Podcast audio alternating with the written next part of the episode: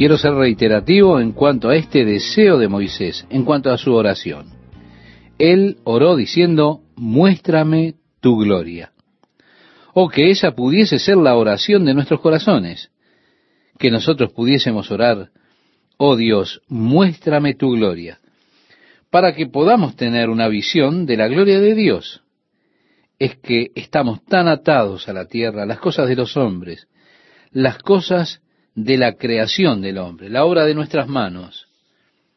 o que podamos ver la gloria de Dios. Señor, muéstrame tu gloria. El apóstol Pablo tuvo una visión de la gloria de Dios, la gloria del lugar de la habitación de Dios, como también lo tuvo Juan. La visión del apóstol Pablo revolucionó su vida, le cambió completamente creó una continua insatisfacción con las cosas terrenales a partir de ese momento en adelante. ¿Cómo podría estar usted feliz en medio de los problemas cuando Dios tiene un lugar tan glorioso preparado para nosotros? Bien, debemos orar, Señor, simplemente déjame ver tu gloria. Oro por cada uno de ustedes para que Dios de alguna forma le permita a usted ver su gloria. Esto creará esa insatisfacción con las cosas terrenales. Nunca podría ser feliz nuevamente con el mundo, con ese mundo material alrededor mío, sino que habrá de anhelar entrar en esa gloria, en la presencia de Dios. Oh Señor, muéstrame tu gloria. Demuestra tu gloria delante de tu pueblo. Qué interesante oración, ¿verdad? Me pregunto por qué las personas no la oran más. ¿Por qué no buscamos realmente ver la gloria de Dios? Señor, muéstranos tu gloria. Dios prometió que primeramente Él dejaría pasar su bondad delante de Él. Luego Dios dijo, y proclamaré el nombre. Ahora, este nombre que Dios habrá de proclamar a Moisés es un nombre que fue grandemente reverenciado por los judíos, tanto que ellos no podían siquiera intentar pronunciarlo. Fue así que el nombre de Dios se volvió impronunciable. Cuando los escribas venían al nombre de Dios en sus textos, antes escribirían las consonantes y no pondrían las vocales, eran solo consonantes, I, H, W, H. Trate de pronunciarlo a ver si puede. Es impronunciable. No se puede pronunciar simplemente las consonantes. Usted necesita vocales para la pronunciación. Es por eso que nosotros no sabemos si el nombre de Dios es Yahvé o Jehová. No sabemos cuál es. Inferimos qué vocales serán, pero no sabemos por qué el nombre de Dios no era pronunciado por ellos. Dios dijo, he de proclamar mi nombre ante ti. Ahora, los escribas, cuando venían a estas consonantes, antes de escribirlas en el texto, iban, se daban un baño, se ponían ropas nuevas, limpiaban la pluma completamente, la sumergían en tinta nueva y entonces escribían las consonantes. ¿Puede usted imaginarse cuántos baños tendrían que darse cuando tenían que tomar esos pasajes en los cuales el nombre del Señor es mencionado varias veces? Ese es el tipo de reverencia que ellos tenían ante el nombre de Dios, sintiendo que era un nombre santo que nunca debía salir de los labios de los hombres. Por lo tanto, nunca debía ser pronunciado por hombres. Así que al leer el texto, cuando los lectores venían a este nombre, en lugar de tratar de pronunciarlo, inclinaban su cabeza en reverencia y simplemente susurraban el nombre. Era un nombre impronunciable. Ellos simplemente dirían el nombre, pero mantendrían un gran respeto por ese nombre. Ahora, no había probablemente nada que estuviese en mayor estima que el nombre de Dios. Con todo, Dios declaró, he de honrar mi palabra por sobre mi nombre. Así que el honor que Dios pone sobre su palabra es este. Cuando Dios pone tal honor sobre su palabra, créame, no quiero alterarla, no puedo entender a los hombres que lo hacen. Realmente yo estaría atemorizado de manosear la palabra de Dios, cuando Dios tiene su palabra en tan grande estima, en tan grande honor. Él dijo, honraré mi palabra por encima de mi nombre. No puedo entender cómo se manosea la palabra de Dios. Ahora, sé que muchos de ustedes aman la Biblia al día. Y yo amo el modo en que traduce varios pasajes. Pero hay un pasaje en Zacarías que han traducido, a mi entender, en un modo incorrecto.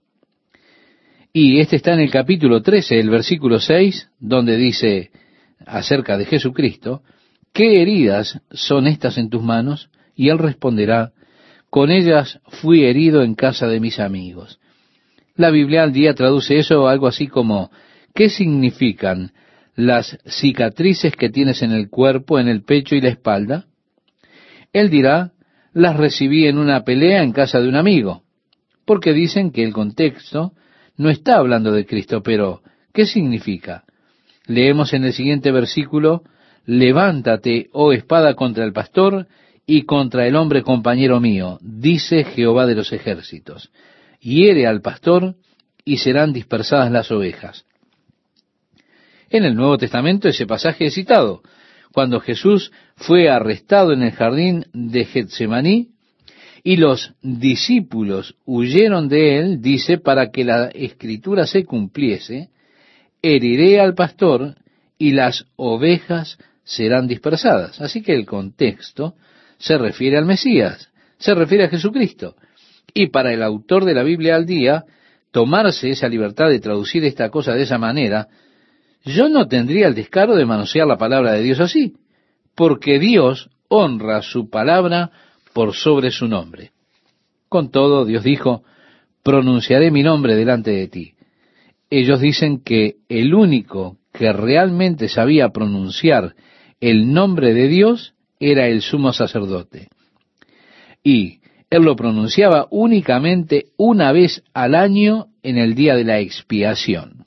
En ese día, cuando todas las trompetas estaban sonando y las personas estaban gritando sus alabanzas a Dios, porque la palabra había regresado y la cabra había desaparecido en el desierto, durante ese momento de alta celebración, de gran celebración, con todos esos gritos del pueblo levantándose allí, el sumo sacerdote en medio del griterío de las personas pronunciaba el nombre de Dios.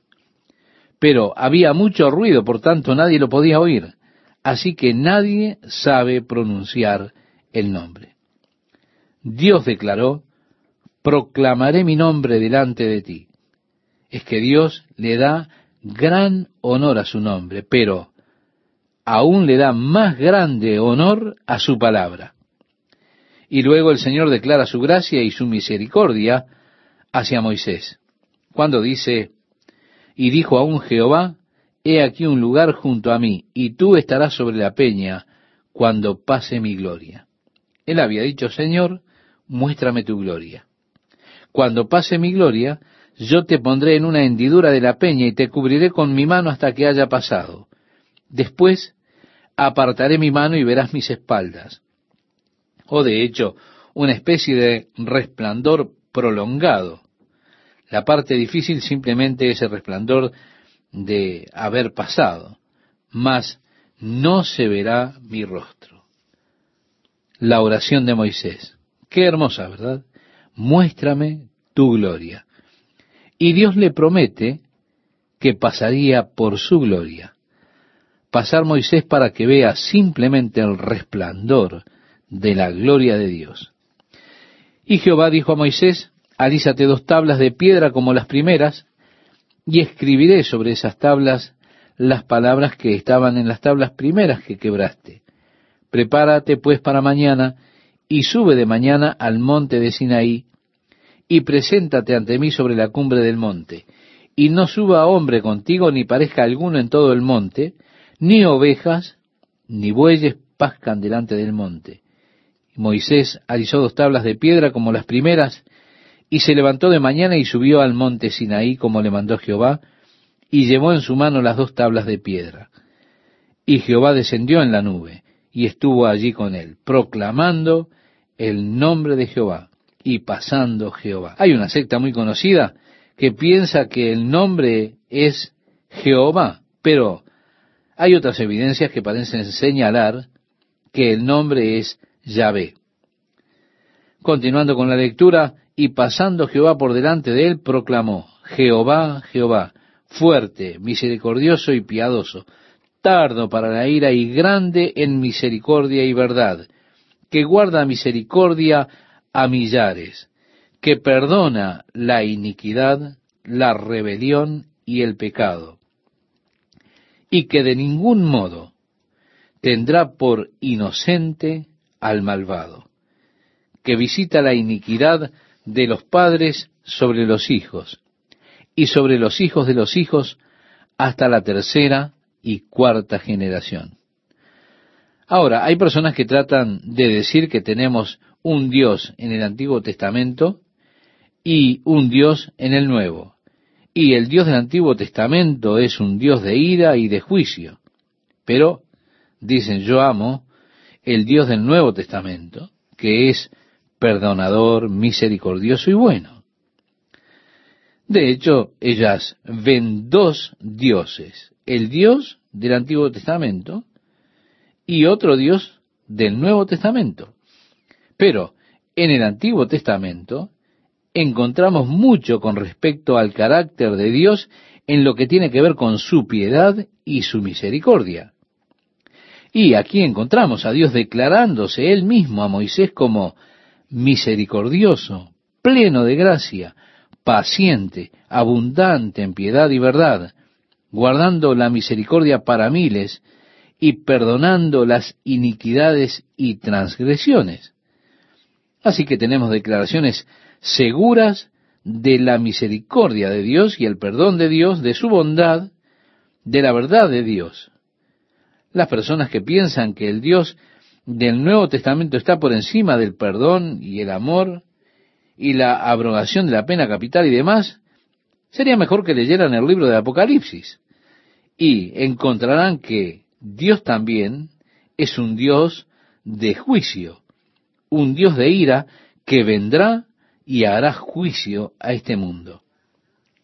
La gracia y la verdad fueron demostradas en Jesucristo, pero para aquellos que rechazan la gracia y la verdad, como nos dice el libro de Hebreos, no les espera sino una horrenda expectación de juicio y de hervor de fuego que ha de devorar a los adversarios.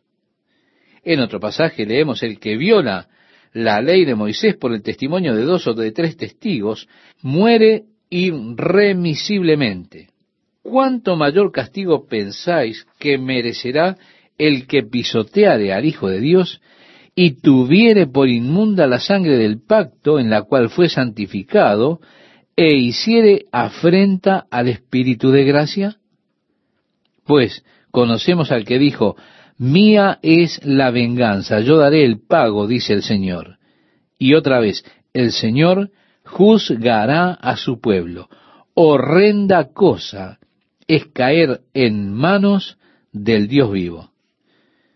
Mire que ese no fue el profeta Isaías tronando allí, este fue el escritor del libro de Hebreos, declarando el juicio de Dios que vendrá sobre aquellos que han rechazado su gracia y su misericordia a través de Jesucristo, expresado en este libro de Hebreos en el Nuevo Testamento.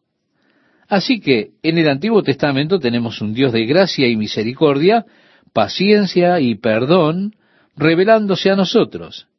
En el Nuevo Testamento tenemos un Dios de juicio e ira revelado a nosotros.